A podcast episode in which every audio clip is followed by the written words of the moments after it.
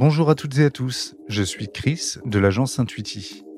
Le Club des 5 est un podcast appartenant au groupe français de pneumocancérologie, dans lequel cinq jeunes pneumocancérologues reviennent sur leur parcours de vie, leur quotidien en tant que professionnels de santé et sur le congrès ASCO auquel ils participent à Chicago.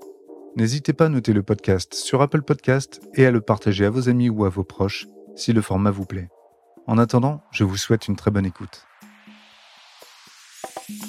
Pour débuter cette deuxième saison, j'ai le plaisir d'échanger avec Laura Bender, qui est oncologue médicale à l'Institut de cancérologie de Strasbourg.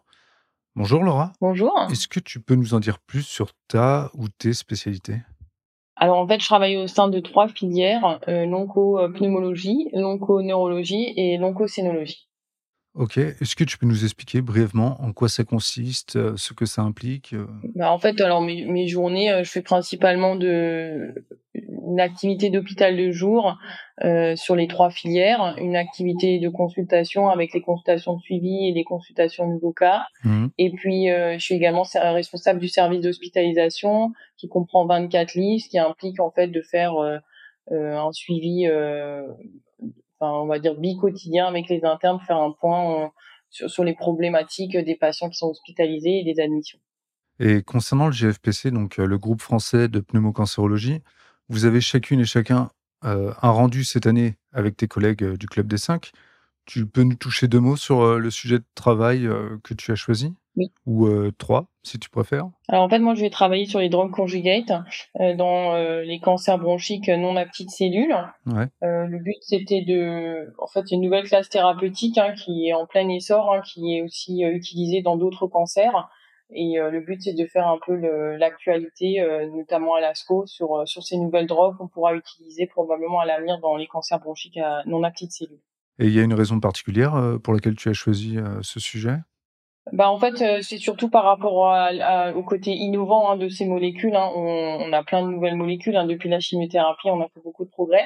Et les drogues conjugates, après l'immunothérapie, c'est maintenant les drogues conjugates qui sont en plein essor. Et le but, c'était de, c'est probablement une des molécules d'avenir et donc de faire un point un peu sur leurs différents mécanismes d'action, sur leur efficacité dans les différentes indications Mmh et puis aussi les profils de toxicité qui vont être différents de ce qu'on connaît déjà. Donc c'est pour avoir un- pour faire quelque chose de d'avoir des connaissances un peu plus particulières précises sur ces sur ces molécules là. Bon, en tout cas, on a hâte d'écouter tes retours et on croise les doigts pour que l'ASCO soit riche en innovation euh, cette année. Euh, si tu le veux bien, on va passer à une rubrique plus perso. Quel genre d'élève tu étais à l'école? On va quand même dire que j'étais une élève assez studieuse. hein. Alors euh, non, on va dire que j'étais quand même assez studieuse. Je faisais Ouais. euh, ouais. Participais à tous mes cours, je cessais jamais, je faisais tous mes devoirs depuis depuis tout le temps, depuis le collège, lycée, la fac. Mais en même temps, j'étais quand même, euh, je crois, une camarade cool. Ok, pas mal. Moi, j'étais plutôt celui qui aurait copié sur toi euh, euh, en contrôle. Et donc, qu'est-ce qui a motivé ton choix à t'orienter vers la médecine? Bon, je sais pas, je crois que c'était euh, c'est assez instinctif depuis longtemps, depuis le collège en fait, je voulais faire ça. Je sais pas trop pour quelle raison. Alors initialement, c'était plus pour une histoire de soins palliatifs, humanitaires et puis au final ben alors déjà c'était voilà, c'était assez clair par rapport à la médecine et puis ensuite l'oncologie par rapport au côté euh, soins palliatifs, euh, fin de vie, euh, c'est ça, c'est toujours quelque chose un sujet qui m'avait toujours attiré donc euh, c'était assez euh, logique Ouais. dès le collège que de faire médecine. quoi. Et euh, comment s'est passée ta première année? Alors, j'ai pas fait médecine, mais j'ai souvent entendu dire que c'était une année un peu étrange. Euh, Peut-être pas la plus compliquée dans le cursus, mais euh, très déterminante. Bah, elle est, elle est particulière. Alors, je suis pas sûre que ce soit la plus difficile. Pour moi, c'était pas la plus difficile. Après, il faut, je l'ai pas si mal vécu. Hein. Il y avait des moments où on était un peu fatigué. C'était surtout la fatigue, mais sinon, je suis restée focus pendant un an. J'avais un rythme, j'étais organisée et, et en fait, je, voilà, je suis restée focus euh, pendant un an. J'ai, je fais tout le temps la même chose tous les jours et au final, ça a payé. Donc, euh, je l'ai pas si mal vécu. Ok. Et pendant ton cursus, tu as forcément été amené à faire quelques stages. Est-ce qu'il y en a un particulièrement qui t'a marqué et pourquoi? Euh, bah, en fait, on fait des pendant l'internat, on, on fait euh, bah, c'est cinq ans d'internat et c'est du coup 10 stages au total avec euh, des stages qui durent six mois, donc on change tous les six mois, donc euh, 10 stages au total. Ok. Euh, celui qui l'a m'a le plus marqué, moi je pense que c'est les c'est surtout les deux premiers, hein, c'était l'oncologie générale et l'oncopneumologie. parce que en final c'était là où j'étais à l'aise et je me suis rendu compte que j'ai bien choisi et c'est ce que j'aime quoi. Après j'ai poursuivi dans les autres stages mais c'était les premiers et au final ça m'a juste réconforté dans mon choix de, de faire médecine et oncologue. Et pendant ton cursus, est-ce que t'est arrivé de faire face à des grosses périodes de doute? Bah alors euh, douter oui ça c'est certain. Après c'est plus euh, douter dans le sens de ce que j'aurai la force de tenir toutes ces études, tous ces examens parce que c'est quand même très très long.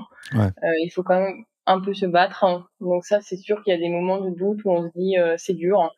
Euh, il y a aussi la fatigue, hein, parce que en soi, c'est il y a des moments où on est fatigué, donc ça aide pas. Et puis euh, et, après, ce qu'il faut savoir, c'est qu'il y a quand même beaucoup de sacrifices. Hein. On passe quand même beaucoup beaucoup de temps à l'hôpital, beaucoup de temps à travailler à côté. Euh, on n'a pas une vie de jeune adulte comme pourrait d'autres pourraient l'avoir d'autres personnes. Donc effectivement, c'est sûr que par moments c'est c'est pas facile. Après, je crois que c'est un métier particulier et, euh, et c'est ce qui fait qu'on on, on, tient le cap et qu'on arrive à supporter toutes ces années d'études quoi. Et justement avec cette vie pro très prenante et qui demande beaucoup d'énergie, c'est quoi ton secret pour sortir la tête de l'eau, euh, pour souffler un bon coup? Ah, Je crois que c'est alors beaucoup d'organisation et euh, pas trop de sommeil. ça en profite de la journée à plein temps. Mais j'ai, en fait, j'ai toujours eu euh, le même rythme depuis, même depuis mon internat, et du coup, euh, euh, je me lève assez tôt et euh, je travaille euh, la journée. Je me fais systématiquement un, un moment de pause fin d'après-midi, et puis je reprends le travail tranquillement en soirée. Et, c'est comme ça que je travaille depuis depuis mon internat. Et le week-end, bah, je me prends une journée pour ma famille, pour mes loisirs. Et c'est comme ça que j'arrive à trouver un équilibre. Tu, tu aurais un exemple concret, genre un hobby qui te permet de relâcher la pression euh, Tu joues aux cartes euh, Tu fais du sport? Bon, j'ai une petite fille, donc maintenant ça, ça prend beaucoup de place et euh, ça permet quand même de s'évader assez rapidement. Ouais. Euh, sinon, moi, je faisais, je fais de la musique. Hein. Alors, euh, je m'évade un peu dans la musique. Hein. Et puis, j'aime bien sortir, faire mon petit jardin, penser à autre chose. C'est comme ça que je m'évade un petit peu. Ok, donc les médecins ont bien une vie à côté de leur travail. et tu joues de quel instrument? Je fais du piano. Trop bien. Et si tu devais nous faire le récap de ta journée type de chez toi à l'Institut de cancérologie de Strasbourg, quel serait-il Ma journée type? Ouais. Ma journée type, c'est de me lever assez tôt, mais parce que je suis matinale et j'aime bien le matin. Euh, ensuite, j'ai un chien, donc euh, première chose à faire, c'est sortir le chien. donc je promène mon chien tous les matins. Et ensuite, je m'occupe rapidement de ma petite. Ensuite, j'arrive au travail. Et là, la journée, elle est assez... Ça va très vite. Ça va très vite. Souvent, je fais pas de pause parce que j'aime bien enchaîner, donc euh, ça va très vite je réponds à tout, je fais mes consultes, mes, mon hôpital de jour, mon service, euh, voilà. Donc ça va très vite. Et puis j'essaie de couper vers 17h30, euh, 18h pour récupérer ma petite assez tôt. Et là après je fais un break. Donc euh, entre 18h et 20h30, c'est pour moi, c'est pour ma petite, c'est pour ma famille, c'est pour mon, mon petit cocon. Et là j'oublie tout. Et puis je me repose tranquillement derrière mon ordinateur vers 20h30, 21h quand la petite est couchée. Et le rôle de maman dans tout ça, c'est pas trop compliqué, euh, je veux dire, avec les, journées euh, bien rythmées euh, que tu as?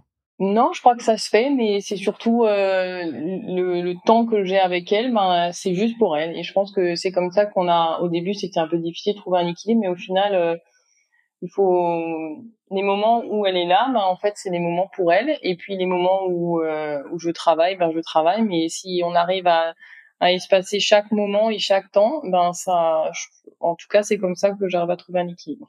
Euh, quel métier tu aurais rêvé d'exercer si tu n'avais pas choisi médecine? Moi, je dis toujours, euh, j'aurais été fleuriste. Ok, on passe, le, on passe le bonjour à tous les fleuristes de France et euh, de Strasbourg. On ne sait jamais si tu veux te reconvertir un jour.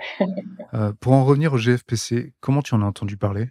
Ben, En fait, je travaille avec, je travaille avec Dr Schott, qui est responsable de, de la filière euh, pneumologie à Alicante. Et puis, euh, c'est lui qui m'a proposé de, de participer cette année euh, à, à, ce club des cinq. Et donc, euh, bien sûr que j'ai accepté.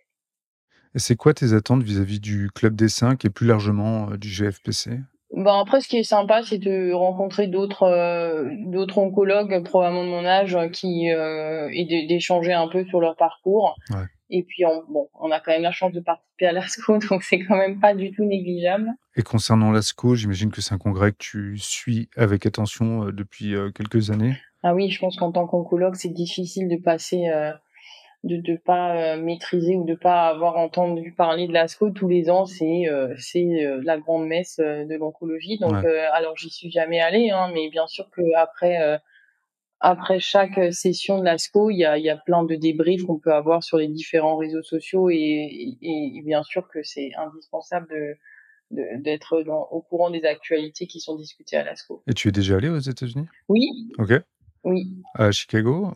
Je suis allée à New York. Ok, New York. Ma sœur faisait les études, euh, enfin, elle avait fait un, elle avait fait quelques années aux, États-Unis et puis du coup, je, je venais la voir euh, de temps en temps. Ok. Elle était à New York. Et pour finir, est-ce que tu aurais un petit mot pour les auditrices et auditeurs qui nous écoutent?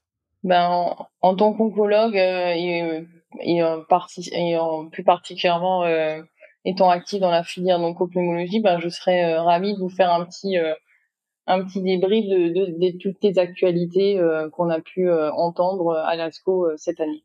Trop bien. Eh ben, on attend ça avec impatience. Merci beaucoup Laura et à très vite. Merci. Le Club des 5 est un podcast créé par le groupe français de pneumocancérologie. Chaque mois, retrouvez nos 5 jeunes pneumocancérologues dans leur quotidien de professionnels de santé. Le Club des 5 est une production de l'agence Intuiti, disponible sur toutes les plateformes d'écoute.